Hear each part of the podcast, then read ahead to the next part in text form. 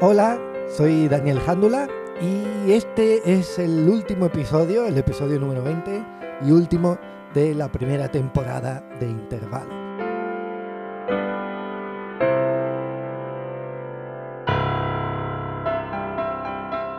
En efecto, sí, cerramos temporada después de cinco intensos meses, casi sin parar, ah, después de un trabajo ingente, ah, tomamos una pequeña pausa eh, la, durante la cual eh, reescribiremos algunas cosas, eh, replantaremos cómo, irá la siguiente temporada de intervalos. en fin, yo por mi parte me tocará escribir muchos, muchos, muchos episodios y, em, gran cantidad de, reflexiones, ¿no? Y, necesitamos, necesitamos un poco de tiempo. Pasará menos tiempo del que esperamos, Yo creo que va a ser una pausa más bien corta, ¿no? O, mejor dicho, breve. Pero aún así eh, es necesaria y, también yo creo que es bueno que, los oyentes, vosotros, los que nos habéis estado acompañando todo este tiempo, pues podáis simplemente volver atrás a episodios que os hayan gustado, volver a retomar cosas, en fin, eh, aquella cosa que no me quedó muy clara, bueno, pues eh, ahora va a haber tiempo de sobra para retomarlo y repensarlo. Y eso es un poco lo que también queremos hacer con, intervalos, ¿no? No pensar las cosas una vez, sino a veces hasta tres, cuatro, cinco, seis veces, las que sean, las que hagan falta. Ah, de hecho, el episodio de hoy ah, en realidad es una reelaboración del texto que tocamos ya en el episodio número 6. El texto está en segunda de Corintios 10:11 10, 11, y empezaba con la frase lo que somos por escrito. Eh, si recordáis, en el, aquel episodio hablábamos un poco de este superhéroe, de Superman, eh, y, de cómo lo, que se decía por escrito de él, en cierto modo, ya ha dejado algo inamovible, una, una imagen inamovible, un testimonio eh, difícil de, de derribar de, lo que es ese personaje de, la cultura pop, ¿no? Y hoy quería ampliar un poco más eh, algunas cosas que dejé dichas y otras más eh, al respecto de este texto, ¿no? Eh, porque, en fin, yo creo que tanto para Pablo como para nosotros, la insuficiencia de las palabras es, un problema, ¿no? Yo creo que ya en su época, en época de Pablo, como en el siglo XXI, em, existía ya esa, esa cosa ¿no? De, darnos cuenta de que las palabras muchas veces no terminan de, explicar lo que queremos explicar. ¿no? Ah, ah, por un lado, eh, eh, nos resultan eh, muchas veces difícil dar con, el término exacto, ¿no? con el término concreto cuando queremos expresar algo. ¿no? En nuestra época, además, tenemos el, tema añadido de eh, aquello que se resume en la frase una imagen vale más que mil palabras, que yo, con la que yo no estoy del todo de acuerdo, porque para empezar casi nunca hace falta eh, mil palabras para explicar algo, ¿no? Y en realidad es más una construcción, es algo que se suele decir muchas veces sin reflexionar, ¿no? también es cierto que muchas veces cuando nuestros actos contradicen lo que decimos, eh, tendemos a desconfiar de las palabras. Es lógico, ¿no? Ah, pero tenemos que pensar algo importante y es que las palabras dicen mucho acerca de nuestra condición. Y con eso es con lo que quería yo cerrar esta primera temporada de intervalos, ¿no? Ah, con tres aspectos de nuestra condición que, definen tres adjetivos distintos, ¿no? Para empezar, uno de ellos sería huecos, ¿no? Y es una palabra, un adjetivo que expresa muy bien cómo es el ser humano. Una palabra que magistralmente T.S. Eliot utilizó para uno de sus poemas, Los hombres huecos, ¿no? Y, con el que fue más allá de, en fin, de emitir una simple digresión acerca de la incompetencia del lenguaje. ¿no? Para T.S. Eliot, el hombre ha sido vaciado durante la caída. Se ha convertido en un pedazo de barro seco, en un torrente despojado de su caudal. ¿A dónde ha ido el agua? No lo podemos saber. Pero el ser humano, según Eliot, ha aprendido a erigir imágenes de piedra para una edad muy vieja y también, eh, según Eliot, el mundo decae entre la concepción y la creación, entre la emoción y la respuesta, entre el deseo y el espasmo, entre la esencia y el descenso.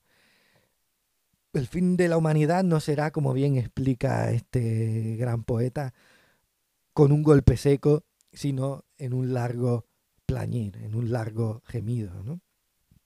Así que lo que somos por escrito es una condición repleta, plagada de huecos. ¿no? ¿Qué más somos? Bueno, también somos negros sobre blanco, ¿no? Fuera de ese blanco contexto, ¿no? Eh, eh, somos una apariencia incolora, ¿no? Y es curioso porque muchas veces somos seres muy opacos entre nosotros, ¿no? Cuando en realidad para Dios sí que somos muy transparentes, Dios consigue ver a través de nosotros, ¿no? Hay un historiador del color que se llama Michel Pastoreau que bueno, está especializado en el análisis de los códigos de los colores, en cómo hemos interpretado los colores a lo largo de los siglos. Y él explica que hay una paradoja, que eh, eh, se resume en la falta de color y el exceso de color son en el fondo la misma cosa. ¿no? Porque en nuestro léxico, nuestro idioma, lo incoloro es aquello que no tiene color propio, ¿no? Eh, es algo que carece de brillo, que se encuentra desprovisto de originalidad, de personalidad. Y, pero eso no quiere decir no existente. Em, si bien hay cierto color en lo incoloro, esto lo percibimos cuando llenamos un vaso de agua, ¿no? En fin, aunque hay cierto color ahí, eh, lo que estamos señalando realmente al emplear el término incoloro o blanco es la debilidad, o incluso cuando empleamos el sinónimo pálido, ¿no? Eh, eh, eh, nos referimos a la debilidad, hasta cierto punto lo aburrido, ¿no? O, lo uniforme de lo que sea que tenga esa característica. relata Pastoral que fue la imprenta precisamente quien hizo palidecer al color blanco para Occidente, cuando se determinó que el blanco sería el fondo neutro sobre el que irían impresos los tipos y los grabados, sobre el que iría la tinta. Fue una decisión, no fue algo eh, que se diera de forma natural. Fue una decisión meditada el hecho de utilizar un fondo blanco para los primeros libros, porque como muchos sabréis, antes de eso es lo que existía era el, eh, el papiro, ¿no? Y no era de color blanco, ¿no? En fin, cuando, cuando llegó a la imprenta se determinó que el blanco sería el fondo sobre el que leeríamos y la informática obedeció esa, esa regla, ¿no? Al considerar de nuevo que el blanco tenía entidad propia y que no era simplemente el hueco vacío donde no cae la tinta, ¿no? Donde no se deposita la aguja de la tinta en una impresión. Em, eh, eh, eh, nos explica Pastoreo que, el, blanco sigue requiriendo con todo un contraste, ¿no? Requiere un contraste, un contexto fuera de sí mismo, más allá del ruido y la saturación con el que asociamos el blanco, ¿no? Para conocer exactamente cuál es la matiz y precisión del blanco que estamos queriendo expresar. Así que el blanco, en su abstracción, es aquello que vemos aparentemente limpio y sin nada, pero que a la vez se ensucia con facilidad. Por lo tanto, lo que somos por escrito, lo que somos sobre ese fondo blanco, tiene una interesante y familiar palidez. El tercer adjetivo que quería traer hoy es fallido. A mí me interesan mucho las obras fallidas. Por un lado, me recuerdan que la persona que hay detrás de esa obra eh, de arte fallida es precisamente eso, una persona, ¿no? Por otro lado, me anima a finalizar lo que yo ya tengo empezado. y por último, las obras fallidas me confirman que en ese trayecto entre la idea y la ejecución pueden suceder un sinfín de cosas. de igual forma, me desconciertan las obras inacabadas, ¿no? un libro sin terminar, un proyecto interrumpido, que muchas veces se publica, muchas veces se expone al público. ¿no? Eso en realidad es una carga para su autor, ¿no? que no ha podido eh, eh, eh, en fin, que se ha visto interrumpido, que no ha podido acabarlo, ¿no? Terminarlo, ¿no? Y, en este sentido quería traer hoy algunas palabras del dramaturgo alemán Heiner Müller, que dijo que luchar contra el, que escribir es luchar contra el texto que van haciendo. Y verdaderamente hay una gran diferencia entre tomar nota de una reflexión que nos atrae ¿no? y el esfuerzo, el trabajo de moldear lo que requiere contener, eh, y muy a menudo eliminar aquello que uno ve formándose en su interior, generalmente una idea. ¿no? La obra de este dramaturgo, de Heiner Müller, es voluntariamente fallida y voluntariamente inacabada. Él parte de una, de una em, fragmentariedad tan evidente, de una ruptura tan abierta con la forma teatral, que no nos permite relajarnos. Él suele ir de lo poético a lo filosófico, eh, de lo político a lo emocional, como si ah, se tratara de un péndulo. En una de sus obras más emblemáticas, eh, Máquina Hamlet, él hace una reescritura del texto de Shakespeare, ¿no? Y ahí llega a enfrentar al personaje, a Hamlet, con su lingüística. Opone el mito a la limitación personal del ser humano, ¿no? En él dice Hamlet, mis palabras ya no me dicen nada, mi pensamiento chupa la sangre de las imágenes, mi drama ya no tendrá lugar.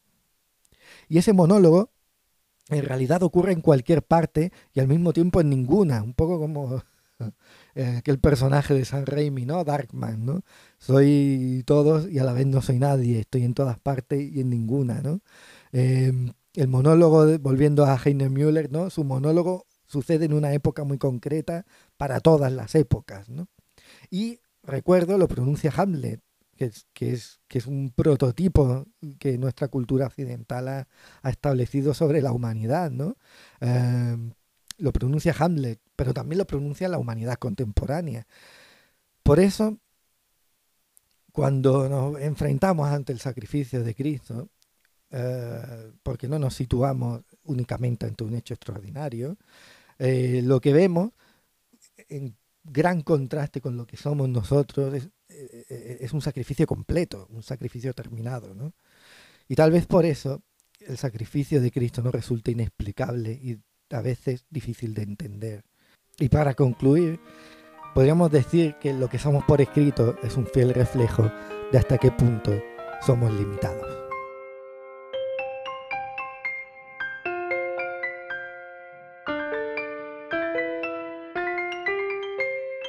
Intervalos está producido por Suburbios, plataforma cultural y editorial.